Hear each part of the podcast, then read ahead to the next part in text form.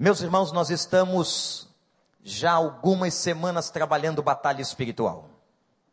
Hoje pela manhã eu disse à igreja que nós estamos usando como um dos livros mais importantes para esta reflexão este livro, Batalha Espiritual do pastor Pascoal Pirangini. Desde quinta-feira eu estou aconselhando a igreja a comprá-lo para que você tenha muitos dos assuntos que nós tratamos aqui neste documento tão importante. Eu não estarei pregando, não tem como pregar todos os assuntos que estão dentro deste livro, mas, por exemplo, o capítulo 10 deste livro fala ainda em assuntos como maldição hereditária, a influência demoníaca nas propagandas, drogas, yoga, acupuntura, o que isso tem a ver com o mundo espiritual, desvios sexuais, raízes de amargura, depressão, laços da alma, maçonaria, Rosa Cruz, espiritismo, ocultismo e outras barreiras mentais. Eu quero aconselhá-lo. Esse livro, a igreja não ganha absolutamente nada com esta venda, está em consignação apenas por 10 reais você pode pegá-lo após o culto, eu tenho certeza que isso será uma benção na sua vida. Nós estamos falando neste domingo sobre enfrentamento. Estamos trabalhando no nosso texto áureo. Abra sua Bíblia em Efésios capítulo 6. Efésios capítulo 6, versículo de número 10.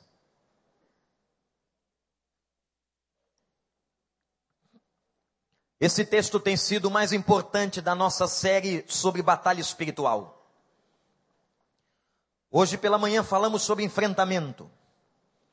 Como nós vamos enfrentar todos os ataques do inimigo. Tudo aquilo que vem sobre a nossa vida, de que maneira o crente vai se posicionar e vai vencer cada uma dessas etapas.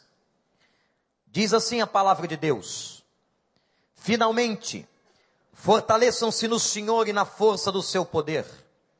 Vistam toda a armadura de Deus para que para poderem ficar firmes contra as ciladas do diabo, pois a nossa luta não é contra seres humanos, não é contra carne nem sangue, mas contra poderes e autoridades, contra dominadores deste mundo das trevas, contra as forças espirituais do mal nas regiões celestiais. Por isso, vistam toda a armadura de Deus, para que possam resistir no dia mau e permanecer inabaláveis. E depois de terem feito tudo, assim, mantenham-se firmes, cingindo-se com o cinto da verdade, vestindo a couraça da justiça e tendo os pés calçados com a prontidão do evangelho da paz. Além disso, usem o escudo da fé com o qual vocês poderão apagar todas as setas inflamadas do maligno. Usem o capacete da salvação e a espada do Espírito, que é a palavra de Deus, e orem no Espírito em todas as ocasiões, com toda oração e súplica.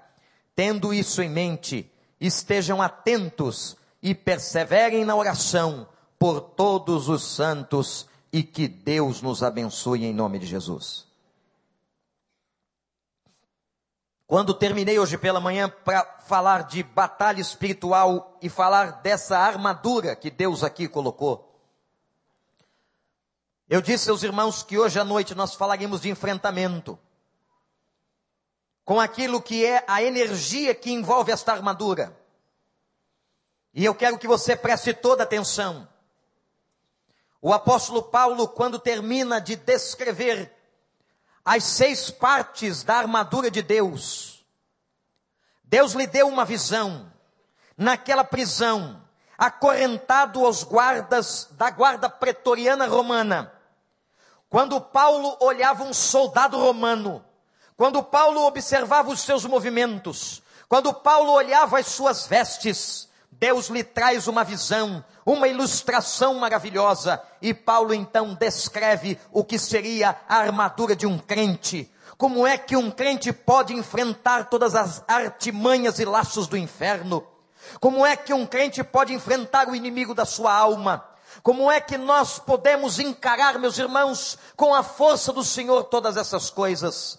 E Paulo começa dizendo no texto que acabamos de ler: fortaleçam-se no Senhor. Nós não temos forças em nós mesmos, não é a nossa intelectualidade, não é a nossa competência, não são os bens materiais que nós temos. Nós só podemos vencer esta guerra, meus irmãos e irmãs, na força do Senhor, na força do seu poder. Amém, igreja? Então nós temos que nos revestir da armadura de Deus. Nós temos que tomar cada uma das seis peças que Paulo está falando sobre os soldados do Senhor e como eles devem estar comportados.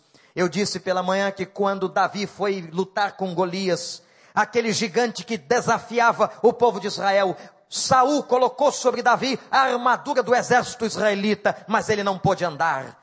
Davi não conseguia dar um passo, era tão pesada aquela armadura. E o texto declara em 1 Samuel 17 que Davi tirou tudo aquilo e se revestiu de uma armadura própria, de uma roupa própria. Ele colocou a armadura de Deus, porque acima de tudo, a armadura de Deus é feita com a fé e ele partiu para cima de Golias, o gigante que afrontava Israel, e ele lutou, e ele foi vencedor, e Deus deu a vitória contra os filisteus, e Deus deu a vitória a favor de Israel, e Deus fez aquele povo triunfar por causa de um homem que tinha fé, e de um homem que estava vestido com a armadura própria. A armadura da nossa vida é a armadura de Deus. Mas Paulo diz assim agora, que vocês estão revestidos com toda a armadura de Deus, vocês precisam orar e suplicar. Eu quero falar nesta noite sobre aquilo que vai dar energia à nossa armadura, a nossa oração, as nossas súplicas. Meus irmãos, nós não imaginamos o que acontece quando uma pessoa ora. Nós não podemos imaginar o que acontece, como é que os céus são abalados, como é que o Senhor se agrada das nossas orações. A Bíblia diz que ele tem um cálice onde ele recolhe todas as orações dos santos. Há uns anos atrás ouvimos uma experiência extraordinária nesta igreja de um pastor que foi assaltado. O ladrão entrou na casa daquele homem, roubou a casa, Levou o pouco que aquele pastor tinha e quando ele estava saindo, o pastor tomado de um ímpeto disse assim: Não, você não pode ir embora assim. Ninguém sai da minha casa sem receber oração. Todo mundo que já entrou na minha casa, orei por ele. Não é você que vai entrar aqui, apesar de que você não veio fazer uma boa coisa, mas eu vou orar por você. O ladrão ficou espantado, mas eles têm medo desse negócio de crente. Eles não sabem, por via das dúvidas, é melhor não, não mexer com esse povo. Esse tal de Bíblia é perigoso. E o ladrão se submeteu. E naquela hora o pastor estava orando por ele, Senhor, abençoa a vida deste homem, entrou aqui na minha casa, homem mau, coração duro, roubou minha família. Está levando as coisas da minha casa, mas Senhor, tem misericórdia dele, atua no coração dele, atua na vida dele, Senhor, mostra a tua providência, o teu juízo recaia sobre ele, Senhor, em nome de Jesus. Quando acabou a oração, o ladrão disse: Tá bom, eu vou deixar as coisas aqui. Mas eu preciso levar o seu carro que eu não tenho como ir embora. Mas amanhã, às seis e meia da manhã, o carro estará em tal lugar. E dito e feito, ladrão de palavra, homem sério, às seis e meia da manhã, ele deixou o carro no lugar que havia programado, mas não levou nada daquele pastor, e aquele pastor pôde testemunhar. Sabe o que aconteceu naquela hora? Quando eu estava clamando, oh meu Deus, ao Senhor dos céus e da terra, ele moveu o coração de um homem mau, ele moveu o coração de um ladrão, e Deus agiu com misericórdia. Não foi ele não, foi o Senhor que agiu. Louvado seja o nome de Deus. Nós não imaginamos o que acontece quando uma pessoa ora. Nós precisamos manter esta vida de oração. O diabo quer distrair você. Ele quer tirar o teu foco. Ele quer que te roubar o tempo da sua vida para que você não ore. Ele quer fazer com que você fique como Marta naquela experiência com Jesus. Ela começou a fazer as coisas da casa, ela foi para lá, ela veio para cá, mas ela não teve tempo para se assentar aos pés de Jesus. E a sua irmã não. A sua irmã sentou-se, ficou ouvindo os ensinamentos e conversava com Jesus. Até que Marta se aborreceu, foi até o mestre e disse: Mestre, o senhor não se incomoda? Eu estou arrumando a casa desde cedo, fazendo bolinho para o café, e a minha irmã sentada, ouvindo o senhor falar. Isso injusto. Ele disse: Não, Marta, você está muito, muito ansiosa. A tua irmã escolheu a melhor parte e dela não lhe será tirada. Marta, Marta, você está distraída, mas a tua irmã escolheu a melhor parte. Ela está sentada aprendendo de mim, que sou manso e humilde de coração. O diabo quer nos distrair para que nós não oremos, para que você não tenha tempo de oração. Ele vai colocar mais trabalho na sua vida, ele vai colocar mais ativismo no seu coração, ele vai colocar tanta coisa diante de você para que você não ore, porque a nossa oração, a oração que energiza esta nossa armadura, ela que faz tremer os céus e a terra, a oração mexe com o coração de Deus, a oração mexe com o inferno, a oração mexe com as pessoas, a oração transforma situações. Você acredita nisso? Você crê que a oração de um justo pode muito em seus efeitos? A Bíblia diz que a oração de uma pessoa justa diante de Deus pode muito em seus efeitos, eu creio nisso. E a oração de um justo, de um homem de Deus, de uma mulher cheia de fé, remove montanhas, louvado seja o nome do Senhor. Há muitos anos atrás, mais de 20 anos, eu não posso deixar de contar essa história e a contarei todos os dias da minha vida porque foi uma das experiências mais marcantes desta igreja. E muitos daqueles que chegam posteriormente não sabem. Nós éramos muito poucos. No endereço da Genário de Carvalho. Eu estava dando aula numa classe que era única e não podiam ser duas porque tinha pouca gente. Era pouquinha gente. E eu não lembro quem foi que estava na recepção e disse assim: Pastor, tem um senhor aí fora de terno e gravata, com cara de mal. Ele quer falar só com o pastor. Quando eu cheguei lá fora, havia um senhor com traços de chinês, velhinho, mais de 80 anos. E ele disse assim: O senhor é pastor aqui. Eu disse: Sou. Eu quero convidar o senhor a se retirar deste lugar. Nós não queremos crentes no recreio dos bandeirantes. Eu acabo de chegar de um congresso de bruxaria na cidade de Caracas, na Venezuela. E eu estou aqui, não como advogado, porque eu sou, e renomado nesta cidade. Advoguei, por exemplo, para a família Prestes no Brasil por muitos anos. Mas eu não estou aqui como advogado. Eu estou aqui como homem de forças ocultas. E o meu convite é para que o Senhor se retire desta igreja, que o Senhor feche essas portas. O homem olhou para mim e disse assim, irmãos, porque senão eu vou destruir a sua vida e a vida da sua igreja. Meus irmãos, eu tinha vinte e poucos anos. Quando ouvi aquele senhor de terno e gravata, no domingo de manhã, falando daquele jeito, você pode pensar, pastor, o senhor ficou com medo? Claro que sim. Fiquei com muito medo. E eu voltei e disse para ele a única coisa que eu podia dizer para ele: eu vou orar pela sua vida. Eu prometo ao Senhor que nós vamos orar pelo Senhor. E ele disse: Eu não vim aqui pedir oração. Quando eu voltei, eu disse para as pessoas que estavam naquela classe única: Meus irmãos, quem estava aí fora era um bruxo. Um homem que trabalha com magia, com bruxaria, que quer fechar as portas da igreja. Mas a palavra diz que se nós formos fiéis, as portas do inferno jamais prevalecerão contra a igreja.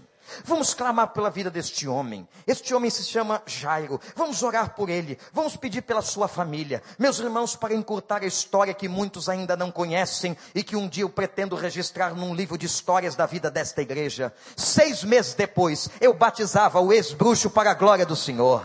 Ele descia as águas. Ele conheceu a Cristo. Seu Jairo se tornou membro desta igreja. Mas ele começou e ele era um homem que tinha tanta energia, ia para o centro da cidade, trabalhou até tarde, ia nos, nos escritórios de tanta gente famosa. E ele até que um dia sofreu o infortúnio, ele foi atropelado por um ônibus, com mais de 80 anos. Mas não morreu, ele era duro na queda. Fui visitá-lo no hospital bem machucado e eu disse, seu Jairo, o senhor não pode morrer, porque o senhor é uma das imagens vivas do poder de Deus como Deus salvou a sua vida. O Senhor era um bruxo, um homem do mal, e o Senhor lhe resgatou. E meus irmãos, todos os dias da vida daquele homem. Aquele homem permaneceu fiel ao Senhor. Acompanhei até o último dia da sua vida com mais de 100 anos e ele ainda levou a palavra à sua esposa e à sua filha. E eu louvo a Deus pelo testemunho que o seu Jairo deu nesta igreja até o dia final da sua vida. Mas sabe por que, aconteceu isso? Porque havia um grupo da igreja, poucas pessoas, mas que tinham um poder tremendo nas mãos. Era o poder da oração. Eles clamaram e Deus agiu na vida daquele homem, como Deus pode agir na vida de qualquer pessoa, de qualquer bruxo, de qualquer pessoa envolvida com o mal. O Senhor pode salvar, o Senhor pode libertar, o Senhor pode dar uma vida nova. O poder da oração. Eu quero que você entenda o que Paulo está dizendo aqui. Agora que vocês conheceram a armadura de Deus, revistam-se, supliquem. E como é que deve ser esta oração? Sabia que a Bíblia diz que nós não sabemos orar? Jesus ensina a gente a orar. Olha, para você orar não precisa de muita coisa, basta você saber falar ou você pensar, se comunicar com Deus, verbalizar os seus sentimentos, colocar diante dele. Mas uma oração deve ter alguns ingredientes importantes que estão aqui no texto. A primeira que Paulo está demonstrando é que a oração de uma pessoa deve ser constante. Não se importe com as formas de oração. Você vai encontrar muita gente que gosta de orar em público, muda a voz, faz uma série de gestos, impressiona pela oratória na oração, não precisa nada disso. Basta você dizer para ele o que sente, o que pensa, mas o que você precisa ter na sua vida é constância. Orai sem cessar, repete esse versículo comigo. Orai sem cessar. De novo, igreja. Suas irmãs, orai. Homens, todos nós mais duas vezes, orai, orai, orar em todo tempo, não importa onde estejamos, nós temos que orar. Nós temos que confiar que Deus pode fazer milagres. Você crê em milagres? Você crê que Deus pode mudar qualquer situação na sua vida? Então comece a clamar. Você quer levar alguém a Cristo?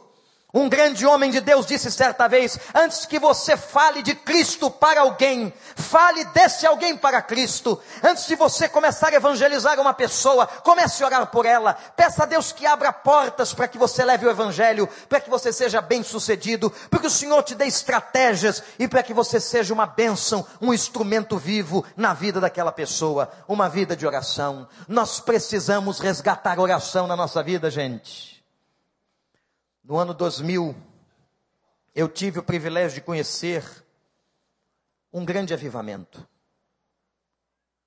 Avivamento que Deus estava fazendo na Coreia do Sul e eu fui à cidade de Seul com um grupo de pastores. Tínhamos ido à Aliança Batista Mundial na Austrália e voltamos pela Coreia. Quando chegamos na igreja de David Yong-Shu, a maior igreja do mundo, aquela época com um milhão de membros. Você sabe que é um negócio desse? Meus irmãos, aquele templo magnífico, aquelas propriedades, eles haviam comprado um lugar numa montanha apenas para oração. E alguém disse assim, pastor, vocês gostariam de conhecer a montanha de oração, lugar onde nós compramos apenas para oração, então estejam aqui amanhã. Era janeiro de 2000 e fazia muito frio e gelo em Seul. E nós dissemos, como bons cariocas, topado, que horas? Cinco da manhã na porta do templo. Eu disse, tem certeza? A montanha não pode abrir às oito amanhã? Não, cinco. Quando cheguei lá, achei que eu estava na rodoviária. Eram tantos ônibus eu disse, mas nós viemos para o lugar errado, isso aqui é uma rodoviária. Não, eram ônibus que levavam pessoas que iam naquele dia orar ao Senhor e gastar seu tempo com oração. Naquela montanha haviam várias capelas de mil membros, cheias de pessoas orando. E quando elas saíam daquelas capelas, umas pequenas casinhas, e a, aquela montanha estava cheia de casinha. Mas que diabo de tanta casinha? Que tanto cachorro aqui nessa montanha? Será que tem ladrão aqui? Quando o homem disse: Não, não é cachorro, são casinhas de oração. As pessoas saem das capelas e se ajoelham. Só que aqui pastor só pode entrar com o rosto no chão e de joelhos. Eu entendi porque tem avivamento na Coreia. Quando estávamos num shopping center de Seul, um país que há pouco mais de 50 anos era budista. Um país que hoje confessa na sua maioria da população cristã, convertida, aleluia. E quando eu estava entrando no shopping, não entendo nada de coreano, mas eu reconheci a melodia de um hino. Na, na, na, na, na, na, na, na, na, na, na, na, na, na. Vocês cantam coreano tão bem. Na, na, na, na, na, na, na, na, na, na, na, na, na, na.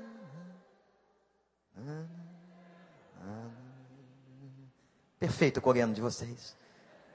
Eu fui atrás daquela, daquele som. Encontrei dois homens no balcão, cantando. Eles estavam chorando, cabeça baixa. Quando ele acabou, acabaram de orar. O pastor Mauro Israel, da primeira igreja batista de São Gonçalo, conversou com eles em inglês e disse: Vocês são crentes? Somos. Nós todos os dias pegamos 50% do nosso tempo de almoço e gastamos aqui com o nosso Deus em oração e louvor. Você entendeu por que, que a Coreia está passando um avivamento? Por que, que a Nigéria hoje está passando um avivamento?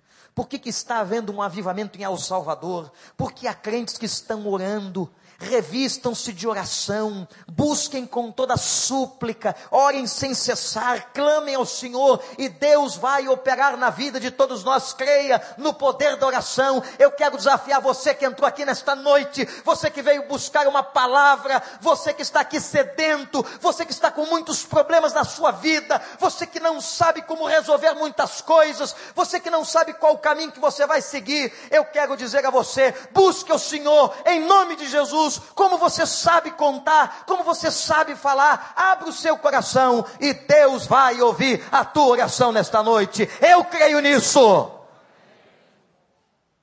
Quantos jovens estão aqui que são solteiros até 35 anos? Levantem a mão. Levanta a mão aí. Olha lá, está tudo com preguiça. Vou contar uma história para vocês. Tem muito jovem aqui. Pastor recebeu um menino no gabinete. Veja o que faz oração. O menino, gente, era o menino mais feio da igreja. Nasceu com esse talento, com esse prejuízo. Diz que lá do céu tem uma fila para feiura, ele entrou duas vezes.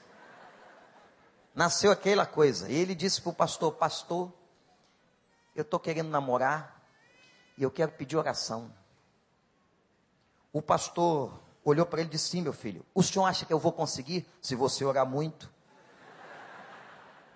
Mas o pastor disse assim: Mas quem é que você quer namorar? Quando ele disse o nome da vítima, o pastor disse: Mas meu filho é a menina mais bonita da igreja. Claro que o pastor não disse que ele era o mais feio, mas ela era a mais bonita da igreja.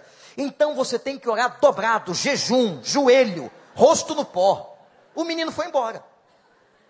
Três meses depois, volta o menino. Com aquela carinha feia, bate no gabinete do pastor. Pastor, adivinha que eu estou namorando? O pastor o quê?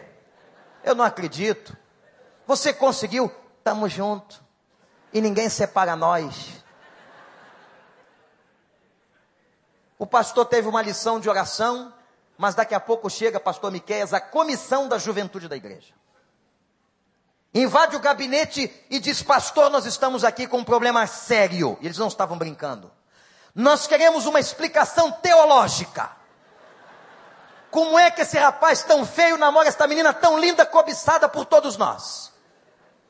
O pastor clamou a Deus diante daquela situação e teve um insight espiritual e disse: Já sei. Ele orou muito e ela não orou nada. A explicação teológica é essa. Então, juventude, se não querem se livrar da situação, comecem a orar para Deus dar gente boa para vocês mulher de Deus, homem de Deus, que acima de tudo tenha Jesus no coração. Agora não precisa escolher ninguém feio por caridade. Tem que ser bonito para você. Para o vizinho não precisa. Porque se é lindo para você, o amor é lindo. Deus vai te abençoar.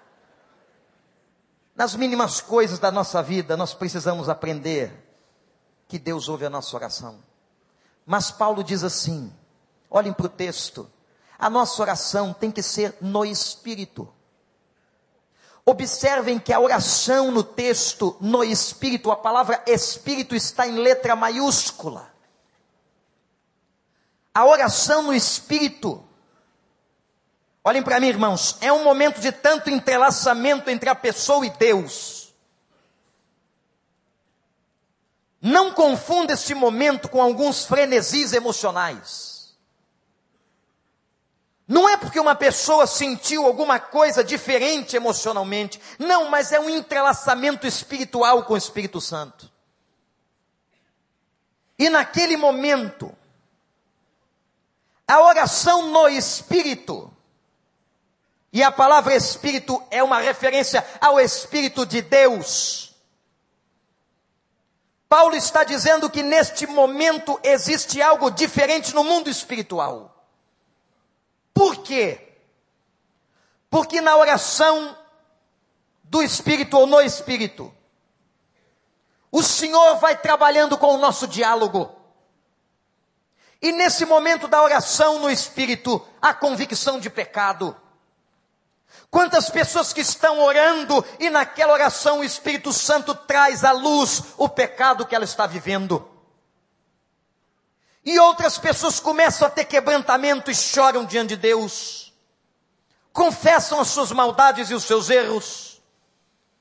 Mas é esse mesmo Espírito que toca-lhes o coração e a alma e vem a convicção de que se nós confessarmos os nossos pecados, Ele é fiel e justo para nos perdoar os pecados e nos purificar de toda injustiça. E esse mesmo Espírito que nos convence do pecado, traz a nós, em oração, a certeza da nossa vitória. De que nós não precisamos ficar prostrados. E é nessa oração do Espírito e no Espírito que nós compreendemos os valores de Deus, que Deus se revela para nós, revela os seus caminhos, faz com que a sua palavra se torne viva na nossa cabeça e ensina a gente a glorificar a Deus. Quando Paulo está falando sobre oração, orai e suplicai em todo tempo, ele está falando de uma oração sempre presente, de uma oração constante, orem sem cessar, e de uma oração feita no Espírito. E mais, igreja, uma oração, diz Paulo, que tem que ter unidade. A unidade na nossa oração tem que ser em duas direções se queremos enfrentar todas essas obras do mal contra nós, se queremos ser vitoriosos na batalha espiritual, temos que orar em unidade. Igreja orando em unidade, unidade com Deus em primeiro lugar, em segundo lugar, unidade uns com os outros. Foi Jesus que disse: se dois ou três concordarem na terra em qualquer assunto, se dois ou três concordarem naquilo que pedirem, estando diante da vontade do Pai, ele lhes será, ou ele lhes concederá. A igreja precisa aprender o poder quando ela ora junta. Quando nós nos juntamos nos PGs, quando nós nos juntamos nas vigílias, quando nós nos juntamos nos momentos de intercessão, quando nós estamos clamando aqui por crianças consagradas, por pessoas batizadas, por casamentos realizados, quando nós estamos pedindo por enfermos, pedindo por famílias que estão sofrendo, meus irmãos, meus irmãos e irmãs, o poder da oração, quando nós estamos aqui diante do nosso Deus, Deus está agindo, Deus está olhando para a nossa concordância, Deus está olhando para a nossa unidade, Deus está abençoando, porque nós estamos pedindo aquilo que sabemos que Ele quer e sabemos que Ele vai fazer, porque o nosso Deus é fiel. Portanto, igreja, tenhamos unidade ao clamar a Deus e suplicar ao Seu nome que caia por terra agora todo o nosso orgulho, toda a nossa vaidade, toda a nossa arrogância, todos os nossos pecados, Que nós aprendamos a nos curvar diante dEle. Que aprendamos diariamente a nos humilharmos na Sua presença. Que tenhamos uma vida de oração contínua. Porque Jesus Cristo disse: orai e vigiai para que não entreis em tentação. Para que vocês não venham cair nas armadilhas do inferno para que vocês não venham a sucumbir diante dos ataques das setas inflamadas do maligno. Orem em todo o tempo. E quando ele esteve diante do fracasso dos discípulos, que não conseguiam, não conseguiam expulsar o demônio, os demônios daquele menino, ele disse: essa casta sai com oração, mas também tem que jejuar. O jejum é bíblico. O jejum é para alguns momentos da batalha. Nós já conclamamos jejum nesta igreja e vamos conclamar outros. O jejum é quando nós passamos tempo na presença de Deus. Quando nós renunciamos até o alimento físico para nos alimentarmos na alma. Há casos graves na sua vida. Aprenda a investir mais tempo, jejue na presença de Deus. O Senhor Jesus ensinou que quanto mais ardente for a batalha espiritual, mais necessária se faz os nossos momentos de oração, de súplica, mais necessários se fazem os nossos momentos na presença dEle, e você talvez precise jejuar, porque jejuar é o momento onde nós estamos investindo prioridade, é onde nós estamos nos colocando diante dEle, às vezes, meus irmãos, nós queremos vencer batalhas espirituais sem oração. Queremos vencer lutas na nossa família, no nosso casamento sem oração. Queremos resolver problemas no nosso trabalho sem oração. Não, nós estamos fazendo o caminho inverso. Nós temos que nos humilhar, nós temos que nos clamar, nós temos que estar diariamente na presença dEle até a pregação do Evangelho nesta hora. Ela vai ganhar um tempero especial quando pessoas estão orando. Um dia perguntaram a Mude qual era o segredo da assunção, porque enquanto Mude pregava, aquele homem de Deus, aquele avivalista, tanta coisa acontecia no coração das pessoas, Deus usava como instrumento aquele homem de uma maneira tremenda e Mude levou aquelas pessoas até o porão do púlpito. E quando ele abriu lá embaixo, naquele basement, ele disse: Enquanto eu estou orando, 300 pessoas se reúnem aqui para orar. Enquanto eu estou pregando o evangelho, 300 pessoas estão clamando. Enquanto eu estou sendo porta-voz do Espírito de Deus, 300 valentes de oração estão aqui embaixo desse púlpito, pedindo a Deus que este púlpito pegue fogo. Eu quero que você comece a clamar a Deus. Eu não sei o que vai acontecer neste lugar. Nós já estamos com pessoas em pé. Ao terminarmos de pagar esta propriedade, o templo já não dá mais. Eu não sei o que pode acontecer se todos nós começarmos a orar se todos nós começarmos a clamar, as estruturas do inferno deste bairro, desta cidade podem ser abaladas. Deus pode invadir essas casas tão sofridas, gente arrebentada pelo divórcio, pelo sofrimento, pela maldade, pelo pecado, gente escravizada na cocaína, no sofrimento, na pornografia, em tanta coisa ruim. Se nós começarmos a orar, o Espírito Santo vai mover este lugar, vai agir aqui, e Deus nos colocou aqui para isso, e o Senhor vai fazer o céu descer, e nós podemos abalar as estruturas de Satanás e do inferno, e o Senhor vai trazer a vitória do Evangelho. Você acredita nisso? O Senhor vai trazer a vitória do Evangelho, mas é preciso que a igreja ore, que a igreja jejue, que a igreja busque o Senhor. Era nos momentos de jejum em Êxodo que havia busca de orientação. É nos momentos de jejum e oração que os discípulos buscavam fortalecimento na batalha e para a batalha. Era nos momentos de jejum e oração que havia quebrantamento. Mas eu quero ainda falar sobre enfrentamento, dizendo uma outra coisa para vocês. A gente precisa de oração e jejum. Mas tem uma segunda coisa que nós precisamos muito. Eu quero que você preste toda atenção no que eu vou dizer agora. Porque eu vou falar de obediência. Aqui está o problema de muita gente não ter uma vida cristã frutífera. Eles vêm à igreja, são dizimistas, sabem cantar os hinos, têm Bíblias, ensinam seus filhos. Mas quantas pessoas estão na desobediência, cultivando igreja pecados de estimação tantos anos? Quantas pessoas se rebelando contra a palavra de Deus dentro da igreja? Quantos vivendo em caminhos que não pertencem a Ele? Se nós queremos uma vida de poder espiritual, poder espiritual, vamos nos revestir da armadura de Deus. Vamos energizar esta armadura com oração e jejum. E vamos ser crentes obedientes à palavra. Não adianta você chegar aqui, levantar as mãos, fechar os olhos e fazer toda uma encenação coreográfica diante de Deus porque a palavra de Deus, e foi Jesus que disse: aqueles que me amam obedecem a minha palavra.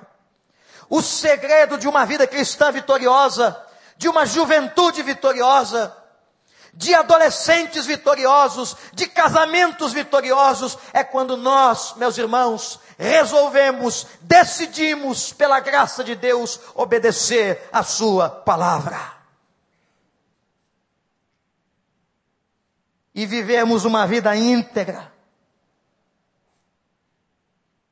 O que vai fazer os céus se abalarem não são pessoas que batem os pés, gritando com Deus em oração. O que vai fazer o céu se abalar não são pessoas com uma suposta arrogância de espiritualidade. O que vai abalar as estruturas é quando você tiver vida quando você tiver a coraça da justiça, quando você estiver cingindo os lombos com a verdade, quando você carregar a espada do Espírito, quando você tiver o escudo da fé, quando você calçar o evangelho da paz dos seus pés, e você tiver uma vida regada a oração e obediência, então você vai abalar as estruturas, você vai ser testemunha do evangelho Paulo está dizendo: perseverem e perseverar no Senhor. Perseverar no Senhor é ter uma vida em obediência. Maridos, quem é casado aqui como eu, nós temos que obedecer o Senhor. Nós somos sacerdotes da nossa casa. Nós precisamos aprender a amar, como a Bíblia ensina. Como Cristo amou a igreja. Mulheres, minhas irmãs que têm ouvido tanta coisa, desde que o movimento feminista tomou o mundo na década de 60. E vocês partiram para trabalhar fora, e muitas, inclusive, ajudando o orçamento doméstico não tenho absolutamente nada contra uma mulher trabalhar fora. Mas ela não pode esquecer o seu papel na palavra. Mulheres, submetam-se à autoridade espiritual dos seus maridos. E se porventura eles não tiverem esta autoridade, se não forem crentes, a Bíblia diz que são vocês que os santificam.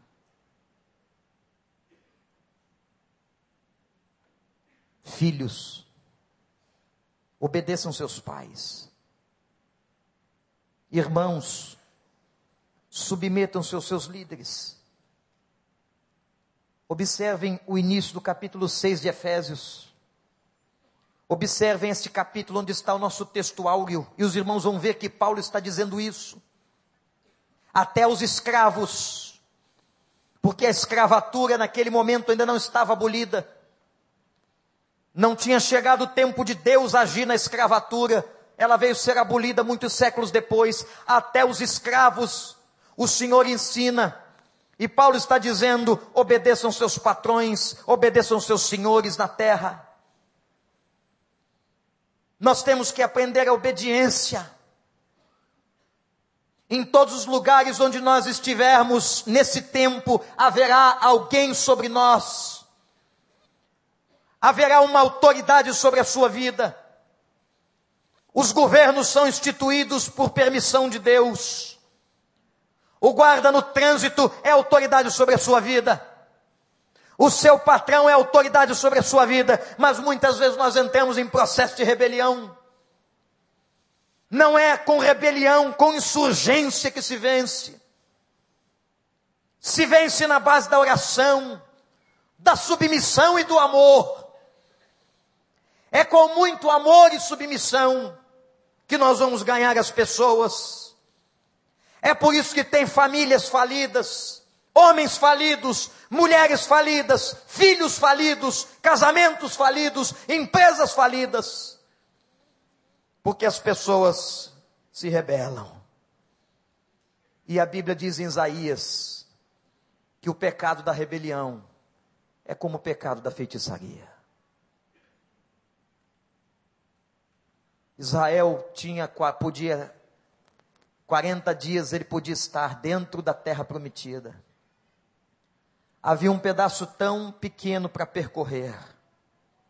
Mas a Bíblia diz que Israel desobedeceu e entrou em rebelião.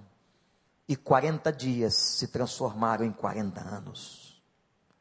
Ah, meus irmãos e irmãs, nós adiamos a bênção de Deus na nossa vida por rebelião. Deus às vezes está querendo tanto te abençoar, mas você está em rebelião. Você se insurge, você se levanta, coração não quebrantado, coração altivo. Pessoas solitárias que não obedecem seus líderes espirituais, que não se submetem, e o Senhor querendo dar graça, mas como Ele pode dar graça a um coração orgulhoso? Eu lhes lembro o que aconteceu com Saul e Davi. Saul foi o primeiro rei de Israel e Davi seu sucessor. Mas a Bíblia diz que o Espírito de Deus deixou Saul, porque Saul entrou em desobediência. E várias vezes Saul tentou matar a Davi por inveja. E um dia, Davi teve a oportunidade de revidar. Até lanças pontiagudas Saul lançou contra o corpo de Davi. E a Bíblia diz que Davi se esquivou. Mas naquele dia podia ser o dia da vingança. Era Davi com a espada. Era Saul em desvantagem. Podia ser o momento da morte.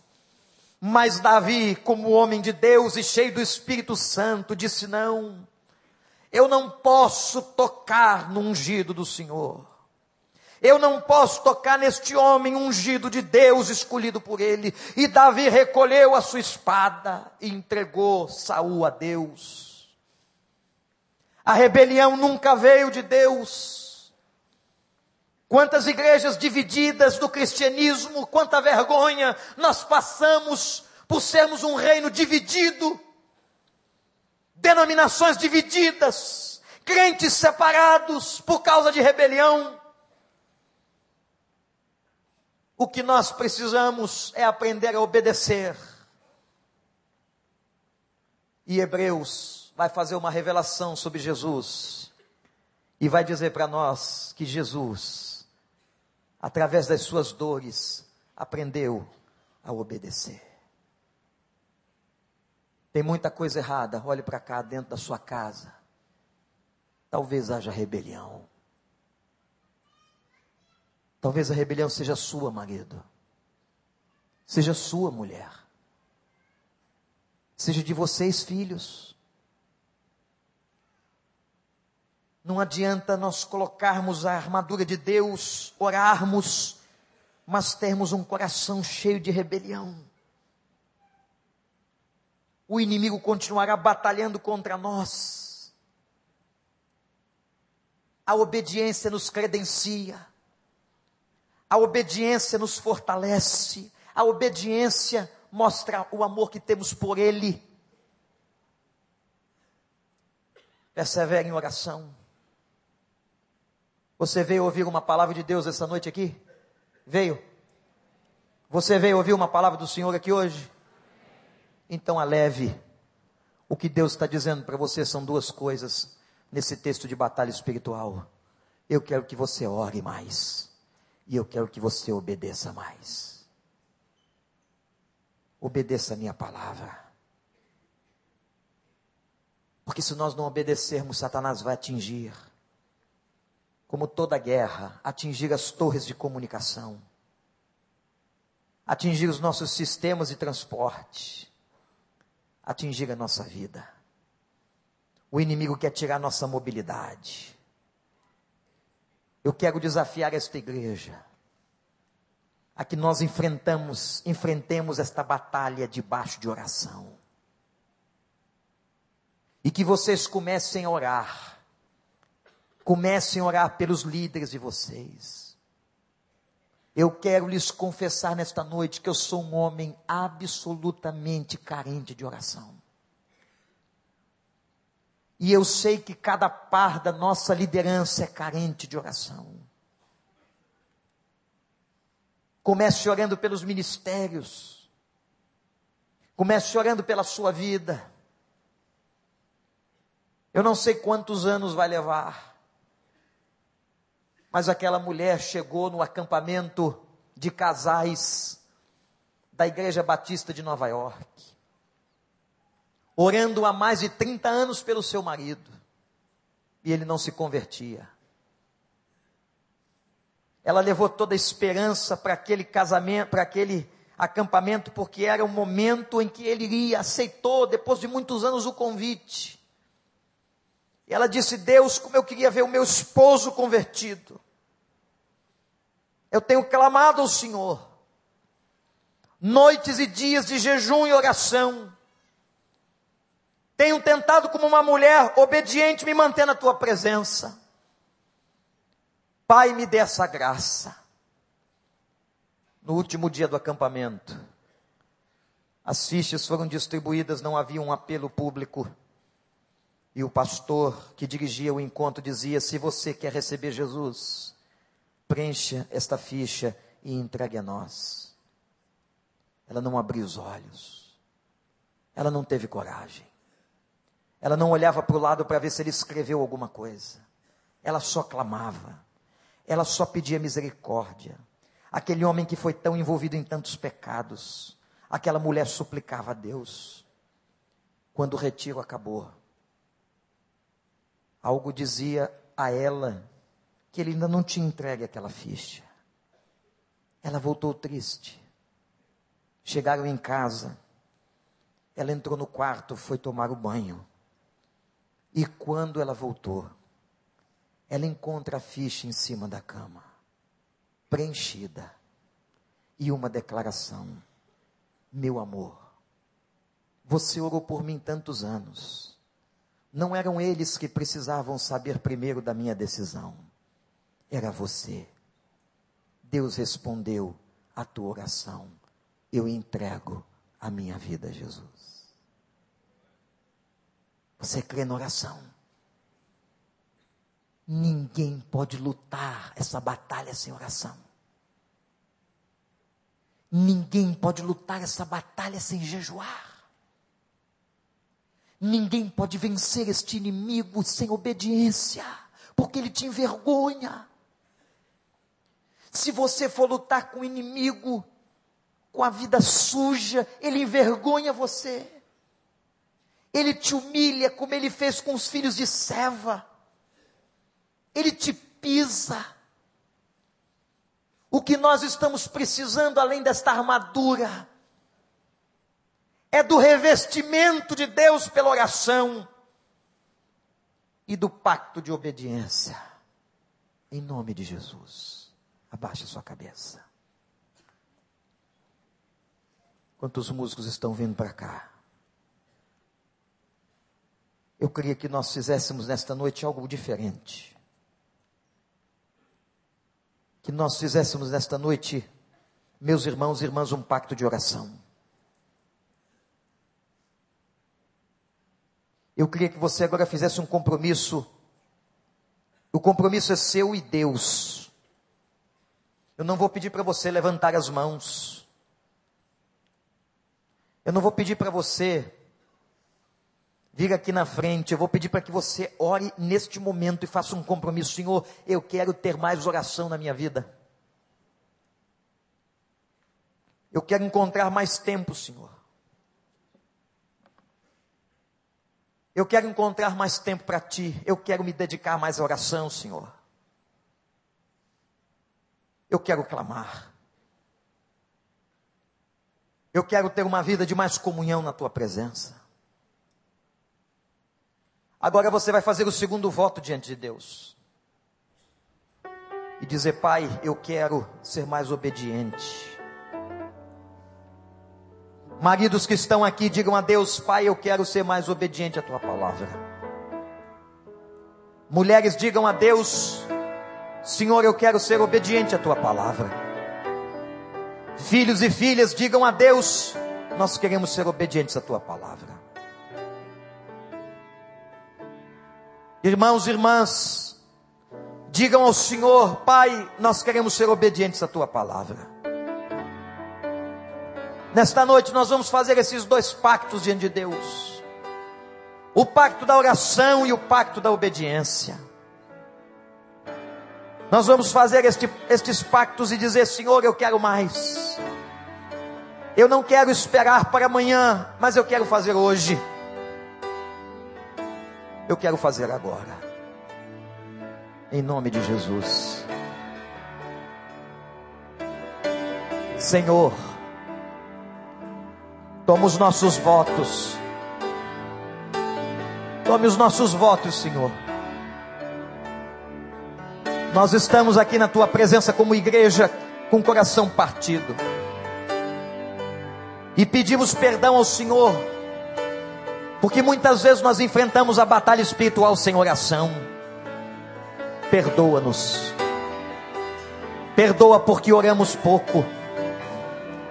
Perdoa porque nos, nós temos sido distraídos, distraídos por tantas coisas. E agora ajuda-nos a que sejamos crentes com mais intimidade com o Senhor. Que além da armadura do Senhor, tenhamos uma vida de oração e de obediência. Pai, nós confessamos os nossos pecados. Como um dia Neemias fez diante do Senhor, eu confesso os meus pecados e os pecados do meu povo. Como Isaías fez diante do Senhor, ó Pai, limpa os nossos lábios Retira desta igreja aqueles que estão viciados em adultério, em pornografia, em mentira. Aqueles que estão envolvidos em pecados, aqueles que estão distantes do Senhor, ó Pai, traga-os de volta na tua presença. Que nós sabemos que o Senhor tem uma grande obra para este lugar, e nós somos profetas, nós somos a tua voz, sal da terra, luz do mundo. Recebe o nosso voto, Senhor. É o voto do teu povo que chama pelo teu nome. Em nome de Jesus. Em nome de Jesus. Se você concorda com essa oração, quero que você fique de pé. Somente se você concorda com essa oração. Bom, Ronaldo, nós vamos cantar. Vai ser projetado o cântico que cantamos, que cantaremos, diz: Eu creio no poder da oração. Não sai não, porque não acabou. Os irmãos estão vendo isso aqui? Eu quero fazer um desafio. Você já fez um voto agora pessoal, pela sua vida, seu compromisso de oração e de obediência. Mas eu quero desafiar toda igreja que ore pela sua igreja, e a começar por nós, líderes pastores deste ministério. Nessa caixa existe o meu nome repetido 20 vezes. O nome do pastor Paulo e sua família 20 vezes. o nome do Miqueias 20 vezes. O nome do pastor Marcos, do pastor João, da Tamar, dos membros do ministério desta igreja. Eu quero nessa noite 300 valentes de oração. Deus vai te dizer por quem você vai ter que passar a interceder e colocar no teu caderno de oração. Se o Espírito te impelir, você vai sair do seu lugar e vai chegar aqui e vai pegar um papel desse e vai levar para casa. Não vai dizer para ninguém. E você vai orar por esse nome. Você vai ficar clamando por esse nome indeterminadamente. Os nomes que estão aqui são dos seus pastores, das famílias dos seus pastores, dos seus líderes. Se porventura os 300 papéis se acabarem e houverem outros irmãos em pé ainda querendo, você vai olhar para um de nós e Deus vai colocar no seu coração um de nossos nomes para que você ore. Eu quero chamar aqui na frente todo o ministério pastoral, com as suas famílias, com as esposas e com os maridos. A igreja já conhece, são esses homens e mulheres que têm estado à frente dessa batalha, da igreja do recreio. Então subam aqui, por gentileza, rapidamente.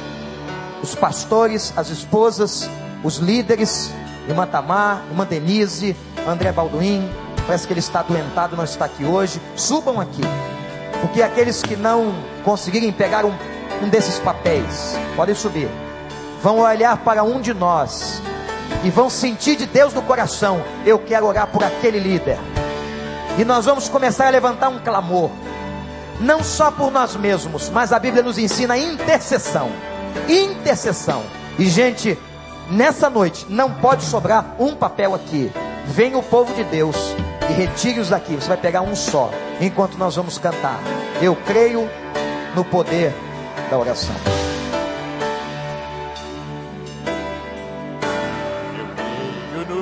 poder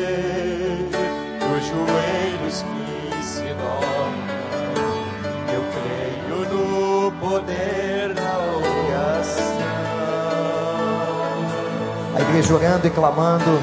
No poder que se levantam. Você crê? Creio no poder da oração. Vou levar meus problemas. Vamos clamar, igreja. Vamos clamar. Vamos clamar. entregar meus problemas pra Deus, Vamos clamar.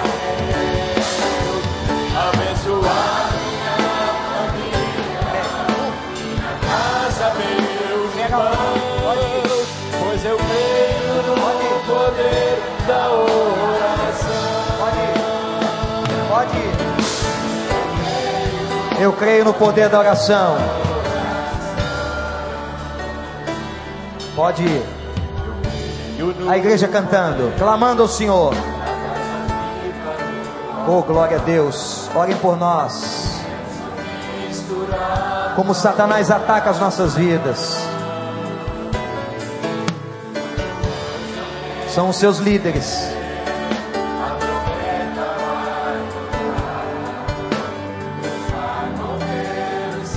Levem.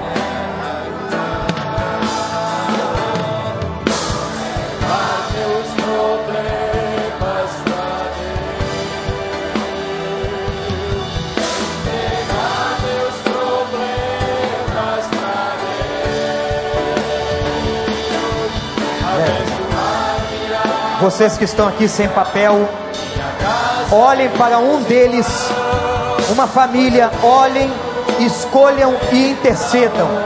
Escolham uma família. Vocês que ficaram sem papéis, graças a Deus. Vou levar meus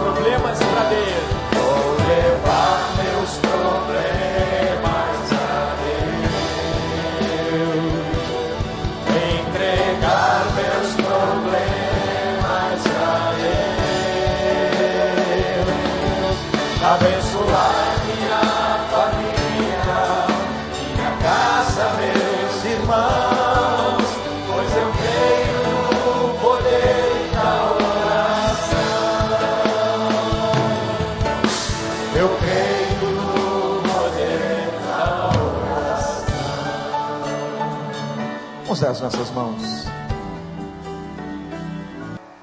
Gente, que momento importante.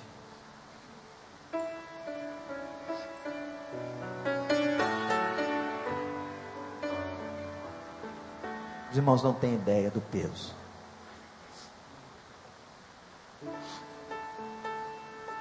As batalhas para nós tocarmos num assunto desse é tão grande.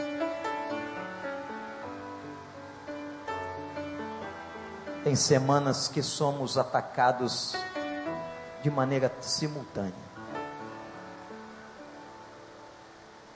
É tanto peso que às vezes eu não sei nem como que vai dar para pregar. Só Deus. Só o Senhor. Eu hoje saio daqui com a certeza que tem pelo menos 300 valentes de oração. Aleluia.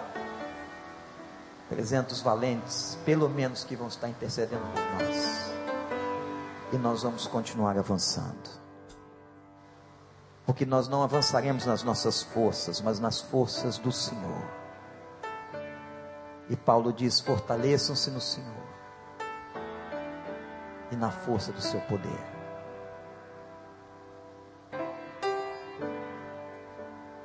Feche os seus olhos. Você que já orou pela vida da sua família, pela sua vida. Eu queria que você orasse por nós, pela vida desta igreja, da sua liderança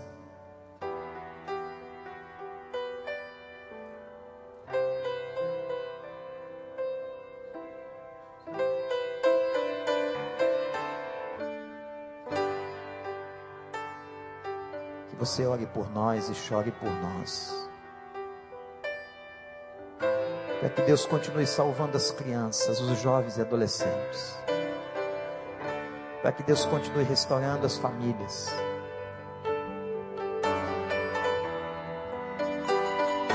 Vamos cantar essa música.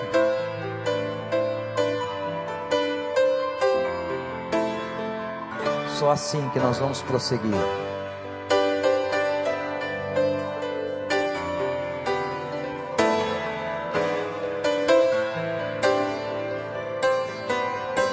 Vai ser projetada aos pés da cruz. Robson.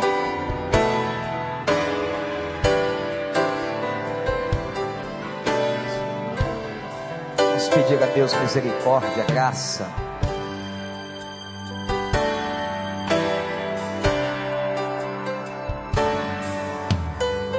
Jesus maravilhoso és, minha inspiração a prosseguir, mesmo quando tudo não vai bem, eu continuo olhando para ti, pois sei que tu tens o melhor para mim, há um segredo no teu coração, dá-me forças para continuar, guardando a promessa em coração. Está meu coração, firme nas promessas do Senhor. Eu continuo olhando para ti, e assim eu sei que posso prosseguir.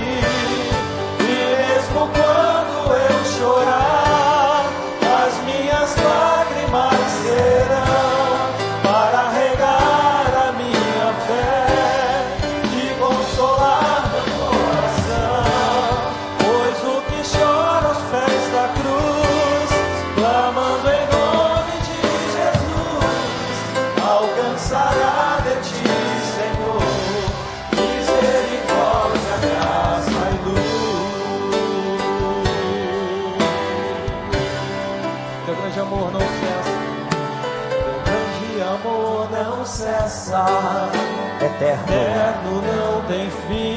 Quão grande és tu. Quão grande és tu, Senhor. Quão grande és pra mim. Tua graça é o meu refúgio. Descanso no teu poder. Maravilhoso. Maravilhoso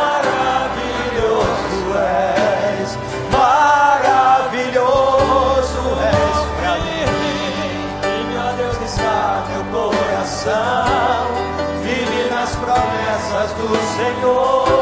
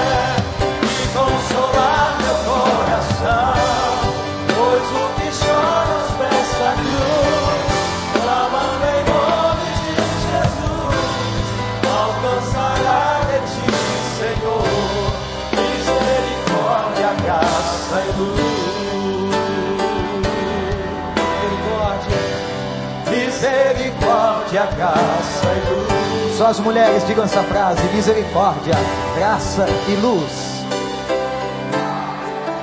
Os homens, Misericórdia, graça e luz. e toda a igreja do Senhor, pedindo a Ele misericórdia, graça.